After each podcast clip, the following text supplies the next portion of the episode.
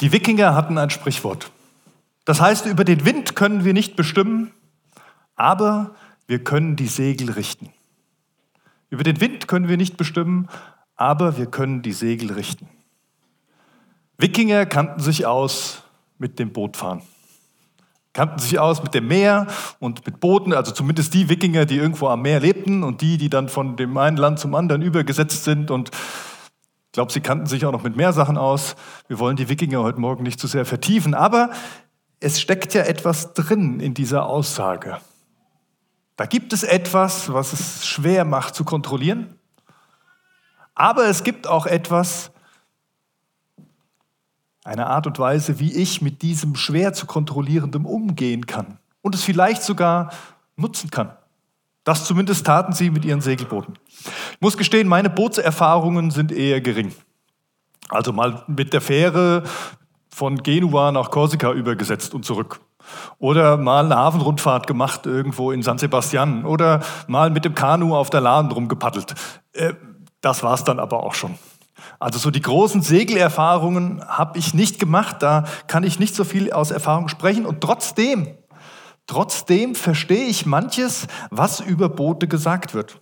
Oder zumindest verstehe ich, dass es nicht darauf ankommt, in einem Boot den Naturgewalten, den Kräften zu trotzen, sondern eher mit ihnen zusammenzuarbeiten. Geschickt damit umzugehen. Und ich verstehe sogar, wenn so ein Sprichwort fällt wie, wir sitzen alle im selben Boot. Was damit wohl gemeint ist. Dieses Sprichwort, übrigens, es wurde, ich habe mal nachgeguckt, bei Zitate, dieses Sprichwort wurde von so vielen unterschiedlichen Menschen verwendet und dann weitergeführt in unterschiedlicher Art und Weise. Das macht, also es ist echt mal spannend, sich das mal äh, im Internet mal durchzulesen, wer diesen Satz alles erweitert hat. Aber ich verstehe etwas davon, wenn von Boden die Reden ist, obwohl ich eigentlich von Boden gar nichts verstehe. Interessant. Boote haben eine lange Geschichte. Und Boote haben sogar unsere Geschichte, unsere Weltanschauung in der westlichen Welt stark geprägt. Nicht zuletzt deshalb, weil wir eben in Europa sehr viele Seefahrer hatten. Wir Deutschen sind da ein bisschen, wir haben halt auch nicht so viel mehr. Ne? Da waren die Franzosen und die Engländer und die Spanier und die Portugiesen und sogar die Holländer, die waren uns da weit voraus und haben die ganze Erde umsegelt. Sie haben sie entdeckt, sie haben sie eingenommen. Alles mit ihren Booten, alles mit ihren Schiffen. Und ich glaube an mancher Stelle, diese Geschichte von diesen Schiffen, diese alten Geschichten, sie prägen unser Denken auch heute noch. Es setzt sich auch heute noch fort. Es hat ja immer so zwei Seiten, wenn wir über Boote reden. Ich weiß nicht, was es bei euch auslöst. Aber die eine Seite ist Boote, Segelboote, Schiffe, Freiheit. Freiheit auf das endlose Meer hinaus zu segeln, Abenteuer zu erleben, Schätze zu bergen, da sehnt man sich doch danach. Und auf der anderen Seite ist da diese Seite der Boote, die eher bedrohlich ist. Gefahr. Der Sturm kommt auf. Ja, die Filmindustrie ist da ganz stark mit dabei. Der Sturm kommt auf, wir kämpfen ums Überleben. Manche Schiffe kommen nicht zurück, sind auf ewig verschollen. Existenz, sehr, also ein sehr enger Existenzraum. Kleiner Lebensraum auf so einem Boot. Und du kannst nicht fliehen. Du kommst einfach nicht runter von diesem Boot. Ohne vielleicht dein Leben zu verlieren, wenn du einfach über Bord gehst.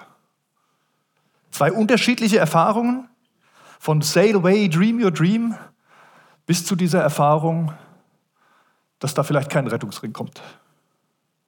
Filme bedienen das bis heute. Ja, auf der einen Seite haben wir das Traumschiff,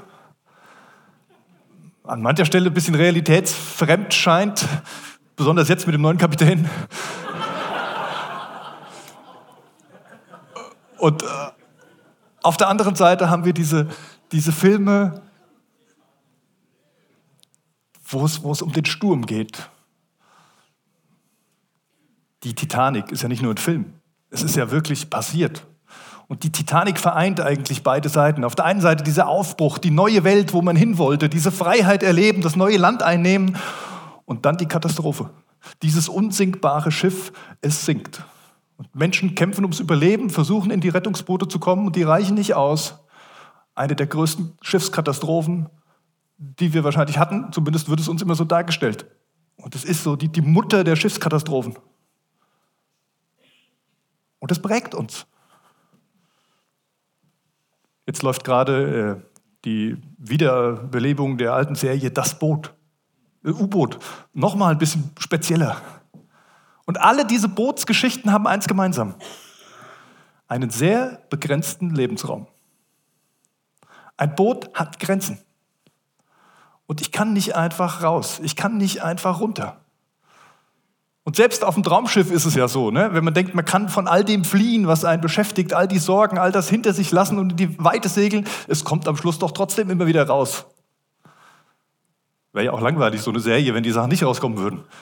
Aber dieser Lebensraum auf dem Boot ist so begrenzt, dass die anderen sowieso mitbekommen, was da los ist. Ich kann nicht einfach fliehen. Kennt ihr das Rettungsbootprinzip? Ah ja, mein Name, das Rettungsbootprinzip.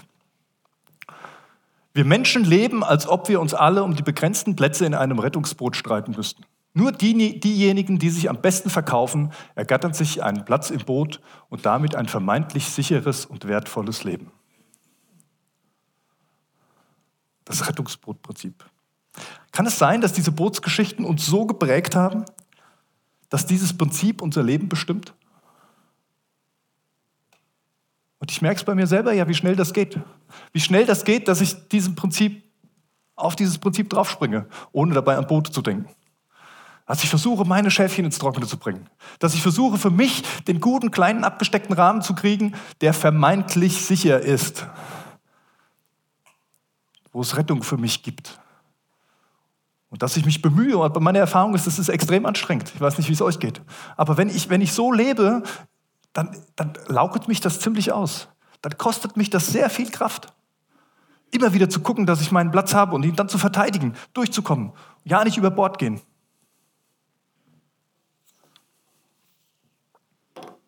Aber ist das überhaupt ein Rettungsboot? Oder sieht es nur so aus? Ist das vielleicht eher ein Himmelfahrtskommando, wenn wir so leben? Himmelfahrtskommando, das haben sich die Jünger bestimmt auch häufiger gedacht, als sie mit Jesus Christus auf dieser Erde unterwegs waren. Oder sich gefragt, ob das vielleicht ihr Himmelfahrtkommando ist. Und jetzt komme ich auch zu dem, warum ich euch die ganze Zeit was über Boote erzähle. Obwohl das Thema ja heißt, bei Gott ist für dich Raum. Gott scheint unsere Assoziationen mit Booten zu kennen. Also zumindest nutzt er in der Geschichte immer wieder diesen begrenzten Raum von Booten, um uns Menschen etwas über seine Größe, über seine Weite, über seinen Raum vorzustellen oder klarzumachen. Die Bibel ist voll von Bootsgeschichten. Ne? Fängt an mit Noah. Noah und der Arche. Sehr begrenzter Lebensraum, obwohl das Ding riesengroß war. Aber es war klar, es kommen nur jeweils ein Pärchen von jeder Tierart mit. Und es war dann irgendwann auch klar, es werden nur Noah und seine Familie sein, die in diesem Boot Platz haben. Und ich, das wird immer so schön dargestellt, ach, wie die da rumschippern. Ich glaube, das war ganz schön anstrengend auf diesem Boot. Ich glaube nicht, dass das so eine Kreuzfahrt war, die Noah da gemacht hat, sondern mit sehr viel Arbeit, mit sehr viel Anstrengung verbunden. Und dann gehen die Bootsgeschichten weiter und letztlich hat auch Jesus etwas mit diesen Bootsgeschichten zu tun. Jesus und seinen Jüngern. Und ich lese euch mal eine vor, wie sie in Markus 4, Verse 35 bis 41 stehen. Am Abend jenes Tages sagte Jesus zu seinen Jüngern, wir wollen ans andere Ufer fahren. Sie schickten die Menge nach Hause, stiegen in das Boot, in dem Jesus bereits war, und fuhren mit ihm ab. Einige andere Boote begleiteten sie. Plötzlich brach ein heftiger Sturm los. Die Wellen schlugen ins Boot und es begann sich mit Wasser zu füllen. Jesus aber schlief im hinteren Teil des Bootes auf einem Kissen. Die Jünger weckten ihn und schrien, Meister, macht es dir nichts aus, dass wir umkommen? Jesus stand auf, wies den Wind in seine Schranken und befahl dem See, Schweig, sei still. Da legte sich der Wind und es trat eine große Stille ein. Warum habt ihr solche Angst? sagte Jesus zu seinen Jüngern. Habt ihr immer noch keinen Glauben? Jetzt wurden sie erst recht von Furcht gepackt. Sie sagten zueinander, wer ist nun dieser Mann, dass ihm sogar Wind und Wellen gehorchen. Krasse Geschichte, oder? Also, Wenn man sich das mal so wirklich vor Augen malt und sich vorstellt, wie, wie stellt man sich das vor? Da kommt dieser Sturm und die Jünger, die kämpfen ums Überleben. Die geben alles, was sie haben, weil die, die kennen sich mit Boden aus. Da sind einige Fischer dabei. Die wissen, was passiert, wenn man nicht seine Arbeit entsprechend macht auf diesem Boot und der Sturm da ist. Und sie merken, wir haben keine Chance. Der Wind ist zu stark, die Wellen zu hoch, zu viel Wasser im Boot. Es funktioniert nicht. Und der Typ liegt da hinten und pennt. Was ist denn da los? Und irgendwann, als sie sagen, äh, vorher haben sie gar nicht getraut, ihn zu wecken, weil dann hätten sie ja aufhören müssen zu arbeiten. Und irgendwann merken sie, es macht keinen Sinn. Und dann gehen sie mal zu Jesus und sagen, hallo, Junge, was ist denn los? Ist es dir etwas scheißegal, was mit uns passiert hier gerade? Und dann steht Jesus auf. Wir würden sagen, furztrocken. Stellt sich diesem Wind gegenüber und sagt, schweig, sei still. Und das passiert. Unglaubliche Geschichte. Der Maler Rembrandt, er hat sich das im 17. Jahrhundert ungefähr so vorgestellt, wie auf diesem Bild rechts zu sehen, wie diese Szene aussah, wie, wie das in diesem Boot abging, wie der Wind tobt, wie die kämpfen ums Überleben. Was, wenn die Geschichte hier wirklich wahr ist? Also ich gehe davon aus, dass diese Geschichte wahr ist. Was sagt uns so eine Geschichte über den Raum bei Gott? Über die Gegenwart Gottes in unserem Sturm, die Gegenwart Gottes in unserem Leben und über seine Dimension, über seinen Blick auf diese Stürme. Ich möchte euch gerne drei kurze Punkte dazu mitgeben. Der erste ist, Gott sprengt unsere Grenzen. Gott sprengt unsere Grenzen. Das ist, glaube ich, Wesen Gottes. Wahrscheinlich ist es sogar normal, dass es so ist. Was für uns begrenzt ist, was für uns unüberwindbare Grenzen sind, ist für Gott kein Hindernis. Und das ist nicht nur eine These aus dieser Geschichte, sondern das ist von, von dem ersten Wort der Bibel bis zum letzten etwas, was die ganze Zeit dargestellt wird. Gott ist viel größer als unsere Dimension. Wo er hineinkommt in diese Welt, da passieren Dinge, die wir nicht erklären können. Dinge, die unser, unser Denken an vielen Stellen übersteigen. Dinge, die Naturgesetze aus dem Angel heben. Die Jünger sehen in dieser Geschichte, in diesem Boot nur das Problem. Sie sehen das Problem und aus menschlicher Sicht würden wir sagen, gut, Gut, dass der Körper auf Gefahren reagiert, dass er Adrenalin ausschüttet, dass die dann besonders handlungsfähig sind und, und alle Kräfte mobilisieren können. Völlig normal und völlig natürlich. Fluchttrieb. Aber vielleicht gar nicht so hilfreich, wenn der Sohn Gottes mit im Boot sitzt. Oder? Dass Jesus schläft in dieser Situation, ist für die Jünger auch eine Grenzüberschreitung. Das wäre es für uns auch. Interessiert es den nicht, dass wir umkommen? Ist, sind wir Gott denn völlig egal?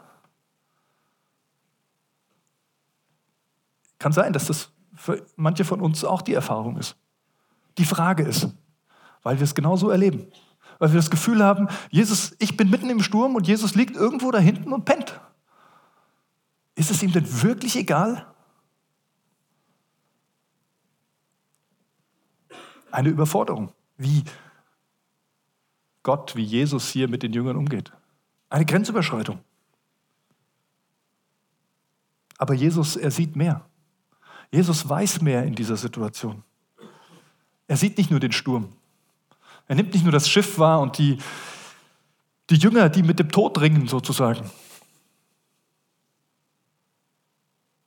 Und dann steht er auf und mit einem Wort hebt er die ganzen Grenzen gewaltig aus den Angeln. Vielleicht sieht es nicht immer so aus. Manchmal ist, passiert sowas auch im ganz Kleinen. War letzte Woche viel in der Kapelle, weil es musste ja auch immer jemand da sein, der Aufsicht führt in diesem Gebetsraum. Und ich genieße das auch, da zu sein. Jetzt hatten wir am Donnerstag aber die Situation, dass mein kleiner Sohn irgendwie meinte, er, er muss, er muss sich das Gegessene noch einmal durch den Kopf gehen lassen, wie man so schön sagt. Und ähm, Meine Frau war hier, es wurde, ging gegen Abend zu und, und unsere ältere Tochter, die saß dann dabei, der Kleine musste dann ins Bett und irgendwie und die waren auch überfordert. Das war ein bisschen über ihre Grenze. Und dann bekam ich die Nachricht und dann saß ich im Gebetsraum und mir war klar, ich muss da jetzt hin. Dann überlegst du, was machst du? Und ich war eigentlich schon so weit, dass ich den Stift gesucht habe, zu sagen, jetzt schreibe ich diesen Zettel und jetzt schreibe ich drauf hier, leider die nächste Stunde geschlossen und hängt den draußen an die Tür, auch wenn das Plakat draußen hängt, wo draufsteht, dass der Gebetsraum eigentlich geöffnet ist bis 20 Uhr. Und dann dachte ich mir, ach, jetzt bin ich hier im Gebetsraum, vielleicht, vielleicht rede ich doch noch mal kurz mit Gott drüber. Und ich habe es gemacht. Ich habe einfach bin aufgestanden, bin rumgelaufen, habe gesagt, Herr, du siehst die Situation, ich bin jetzt hier, ich will das gerne offen lassen, weil ich weiß nicht, wer hier kommt. Vielleicht möchtest du jemandem begegnen, dann will ich nicht die Tür zumachen. Aber ich muss auch zu Hause sein bei meiner Familie. Was machen wir denn jetzt? Und es hat keine fünf Minuten gedauert, da ging die Tür auf. Also ich muss sagen, ich habe dazu nur gesagt, Herr, wenn es jetzt offen sein soll, dann schick mal jemanden vorbei, der jetzt hier ist. Und es hat keine fünf Minuten gedauert, da ging die Tür auf und die Leni kam rein und sagte, ach, ich wollte einfach mal eine Zeit hier im Gebet hier haben. Da dachte ich, Leni, ist es für dich okay, wenn du alleine hier bist? Und das war's. Und dann bin ich nach Hause gefahren und konnte zu meiner Familie und der Gebetsraum war offen. Ist keine große Story. Man könnte auch sagen Zufall. Würde ich wahrscheinlich selber denken, wenn ich mich nicht an Jesus gewandt hätte, wenn ich ihn nicht gefragt hätte. Und das führt mich zum zweiten Punkt. Gott kennt unsere Nöte. Auch wenn er unsere Grenzen manchmal sprengt, auch wenn er uns maßlos überfordert an mancher Stelle, mit seiner Art und Weise, kennt er unsere Nöte, weiß, wie es uns geht und weiß, was wir brauchen, vielleicht sogar besser, als wir es selber wissen. Er ist dabei. Sabine hat das vorhin erzählt. Ich habe die Gewissheit, er ist dabei. Ich bin nicht mehr alleine. Vielleicht sollten wir uns das einfach öfter zur Gewohnheit machen, ihn, ihn mal anzusprechen, mit ihm zu reden, uns an ihn wenden, bevor wir uns bis zur Erschöpfung auspowern. Vielleicht hat Gott den Plan, ja auch unseren Sturm zu stillen. Vielleicht auch nicht. Vielleicht lässt er uns manchmal auch paddeln und schläft hinten. Bis zu einem gewissen Punkt. Aber er ist trotzdem da. Jesus war ja nicht, nicht im Boot, also er war ja da. Er war ja selber in dieser Situation. Er wäre ja mit untergegangen in dieser Situation. Glaubst du, dass da ein Gott ist, der es gut mit dir meint? Eigentlich die Ausgangsfrage von allem. Die Ausgangsfrage von allen Gottesdiensten, die Ausgangsfrage von allem Gebet, von allem, ich habe einen Glauben, ich lebe mit Jesus. Glaubst du, dass da ein Gott ist, der es gut mit dir meint? Auch wenn du es manchmal überhaupt nicht sehen oder wahrnehmen kannst.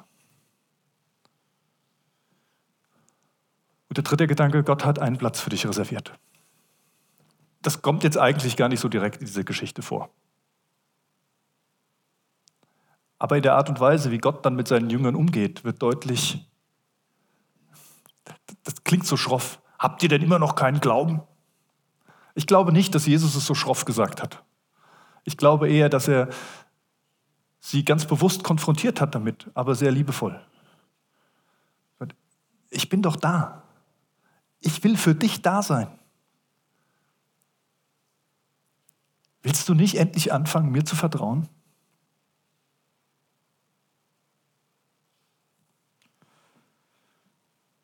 Wir haben manchmal den Eindruck, dieses Boot bei Gott, vielleicht nennen wir es auch mal so, ist, ist elitär, ist sehr begrenzt.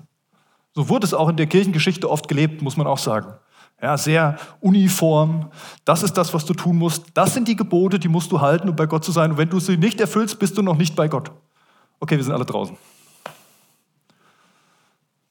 Ja, es kann nicht funktionieren.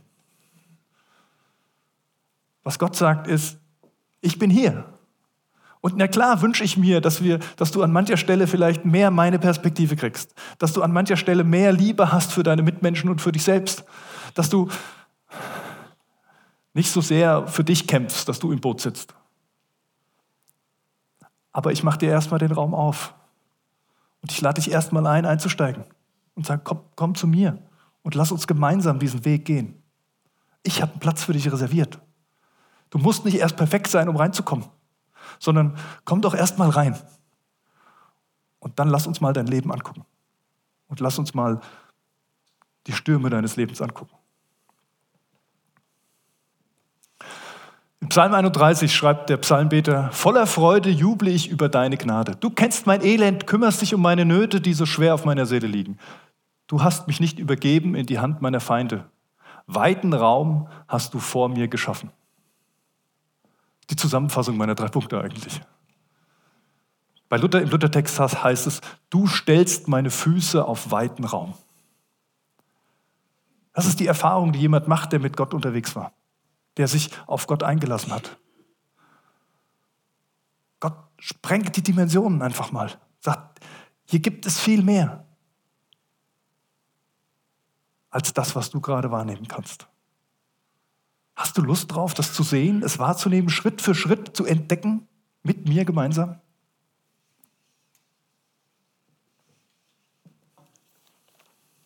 Die nächste Brotgeschichte, die stelle ich euch auch noch ganz kurz vor. Da wird es noch mal ein bisschen atemberaubender und ein bisschen klarer. Das Boot befand sich schon weit draußen auf dem See und hatte schwer mit den Wellen zu kämpfen, weil ein starker Gegenwind aufgekommen war. Gegen Ende der Nacht kam Jesus zu den Jüngern. Er ging auf dem See. Er ging auf dem See. Also so viel zum Thema Grenzen. Als sie ihn auf dem Wasser gehen sahen, wurden sie von Furcht gepackt. Es ist ein Gespenst, riefen sie und schrien vor Angst. Aber Jesus sprach sie sofort an. Erschreckt nicht, rief er. Ich bin's. Ihr braucht euch nicht zu fürchten. Da sagte Petrus, Herr, wenn du es bist, dann befiehl mir, auf dem Wasser zu dir zu kommen. Komm, sagte Jesus. Petrus stieg aus dem Boot und ging auf dem Wasser auf Jesus zu. Doch als er merkte, wie heftig der Sturm war, fürchtete er sich.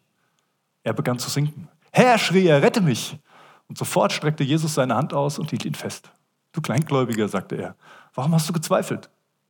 Dann stiegen beide ins Boot und der Sturm legte sich. Und alle, die im Boot waren, warfen sich vor Jesus nieder und sagten, du bist wirklich Gottes Sohn. Noch so eine Bootgeschichte.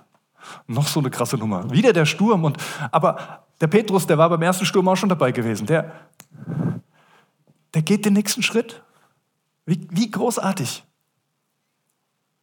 Und dann sagt Jesus, komm, steig aus. Und der macht das. Völlig bescheuert, würden wir sagen. Ja, aus menschlicher Sicht ja.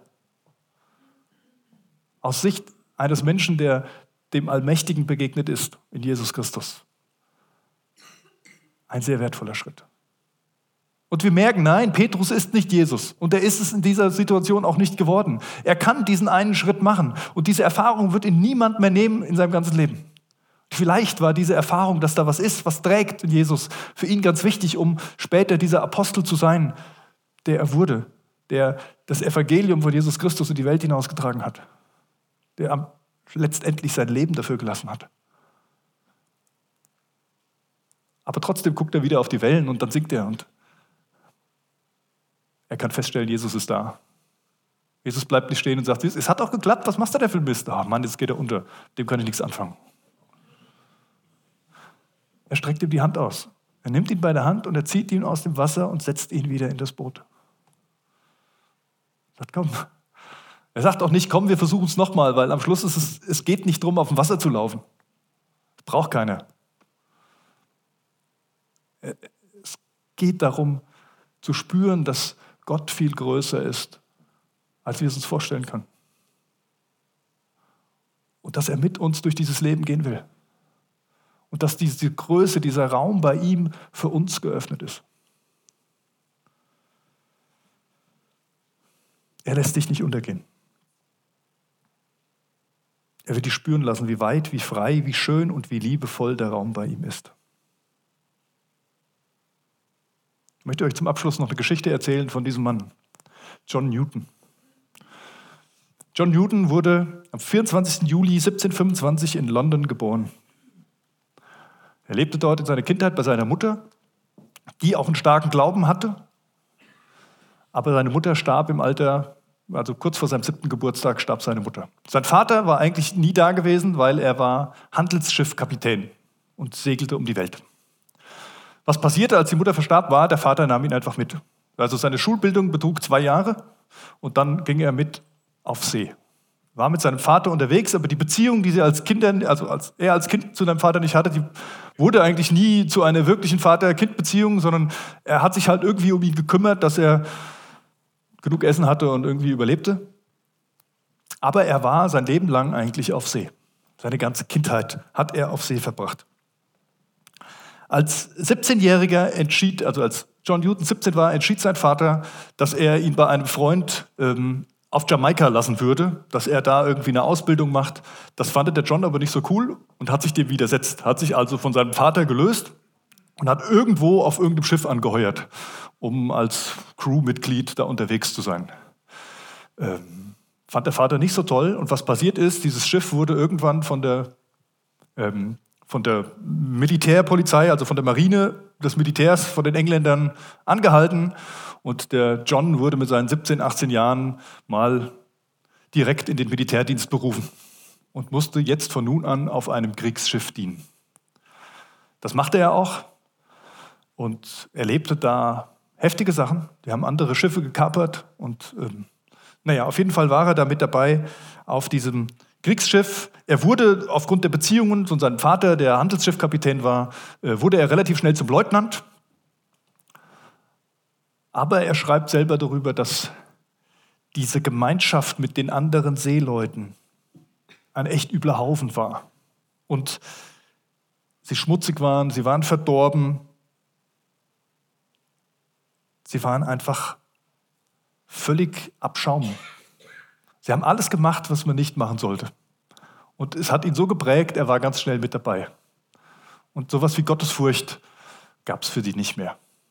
Die haben so viel gesehen bei ihren Schlachten, die sie geschlagen haben und was sie gemacht haben. Alles war erlaubt. Er dachte, er kann irgendwann eine andere, eine bessere Stellung auf dem Schiff kriegen. Also er hat versucht, ja, sein Rettungsboot klarzumachen und ist desertiert, um auf einem Handelsschiff irgendwie einen Posten einzunehmen. Problem war, die haben ihn wieder gekriegt. Und dann saß er erstmal im Loch auf diesem Schiff und seine, denen er vorgesetzt war, die waren jetzt seine Vorgesetzten und haben ihn auch entsprechend behandelt. Ähm, gar nicht gut. Also er hat viel Mist erlebt auf See. Und wurde dann irgendwann versetzt auf ein anderes Schiff und landete in Afrika, in Sierra Leone, wo er nicht mehr wegkam erst. Und dann saß er da. Und dann gab es irgendwann die Möglichkeit, hatte sein Vater wieder die Finger im Spiel, dass er auf ein Sklavenschiff konnte. Nicht als Insasse, sondern als Crewmitglied. Und er ergriff die Chance, um da wegzukommen von Sierra Leone und landete auf einem Sklavenschiff. Das funktionierte ganz gut und irgendwann war er sogar Kapitän eines Sklavenschiffs und verfrachtete Menschen aus Afrika zum Dienst nach Amerika mit den widrigsten Umständen. Es gibt viele Filme in den letzten Jahren, wo man das, wo man das sehen konnte. Das braucht man nicht ausführen, was da auf diesen Schiffen alles passiert ist. In jedem Fall ist es dann irgendwann im Frühjahr 1748, wo er mal wieder vor der Küste Neufundlands unterwegs ist mit seinem Boot und nach England überschiffen will, wo ein heftiger Sturm aufkommt. Wer hätte das gedacht? Ein heftiger Sturm und sie wollten nach England, um das Schiff zu flicken, weil es sehr marode war. Aber der Sturm war so groß, dass es eigentlich das Schiff völlig zerbeutelt. Überall Wasser eintritt und sie davon ausgehen, sie können es nicht halten. Die ganze Ladung geht von Bord. Und in dieser Situation, in dieser Grenzerfahrung, kommt irgendwas in John Newton hoch, das ihn dazu führt zu sagen, Herr, erbarm dich über uns. Herr, erbarm dich über uns. Vielleicht war es dieser, dieser Funke, der von seiner Mutter noch übrig war in seinen, in seinen Kinderjahren. Der fällt auf die Knie. Und tatsächlich kommt diese Crew durch. Das Schiff war so leicht, weil die ganze Ladung weg war, dass, dass es immer oben geblieben ist. Und sie schaffen es, nach mehrwöchiger Tortur dann tatsächlich die Küste Irlands zu erreichen und gehen lebend von Bord. Dieses Ereignis hat diesen John Newton so geprägt, dass er sich Gott zuwendet. Sagt, Gott, ich habe diesen Raum gespürt bei dir. Ich habe nach dir geschrien und du warst da. Und dann guckt er zurück und stellt fest, wenn Gott sogar für jemanden wie mich da sein kann, für den übelsten aller übelsten Typen, der alles gemacht hat, was man nicht tun sollte, wenn er für jemanden wie mich da ist, dann ist er für alle anderen auch da. Er hängt seinen Job nicht gleich an den Nagel, aber er merkt mehr und mehr, wie er Gott sucht und in der Bibel liest und Gott kennenlernt, diesen Raum kennenlernt, dass das, was er da tut, von der Krone her völlig legal war, aber von seinem Gewissen her und Gott gegenüber eine große Katastrophe, was er diesen Menschen in diesen Schiffen antut. Und daraufhin entscheidet er, diesen Job an den Nagel zu hängen und Priester zu werden. Die tun sich erst ziemlich schwer, ihn zum Priester zu ordinieren. So ein Typ wie ihn. Aber er wird es. Und er predigt, er predigt die Gnade von Gott. Nicht mehr heute, aber sein ganzes Leben lang, seit diesem Zeitpunkt. Er schreibt Lieder, eins davon ist sehr bekannt. Amazing Grace, how sweet that sound, that saves a wretch like me. Überwältigende Gnade. Wie lieblich das klingt, dass, dass sie sogar jemanden wie mich, ein Abschaum wie mich, retten kann. Das Spannende ist, dass er sogar großen Einfluss darauf hat, dass einige Jahrzehnte später die Sklaverei in England abgeschafft wird. Weil er es war, der den jungen Parlamentarier John Wilberforce, der sein ganzes politisches Engagement einsetzte, um die Sklaverei abzuschaffen, weil er es war, der ihn maßgeblich beeinflusst hat. Mit dieser Gnade, mit seiner Geschichte. Bei Gott ist für dich Raum. Bei Gott war Raum für John Newton, weil Gottes Gnade so unendlich groß ist. Und ich möchte dich eigentlich nur noch einladen, vielleicht aus deinem Rettungsboot auszusteigen und dich von dem retten zu lassen, der sich wirklich mit Retten auskennt, der eine größere Dimension hat. Lass uns beten. Jesus Christus, ich danke dir von Herzen, dass du in diese Welt gekommen bist. Dass du auf Rettungsmission bist in unserer Welt. Weil du siehst, wie wir uns abstrampeln, wie wir mit eigener Kraft versuchen, uns zu retten, uns nicht auf die Reihe kriegen.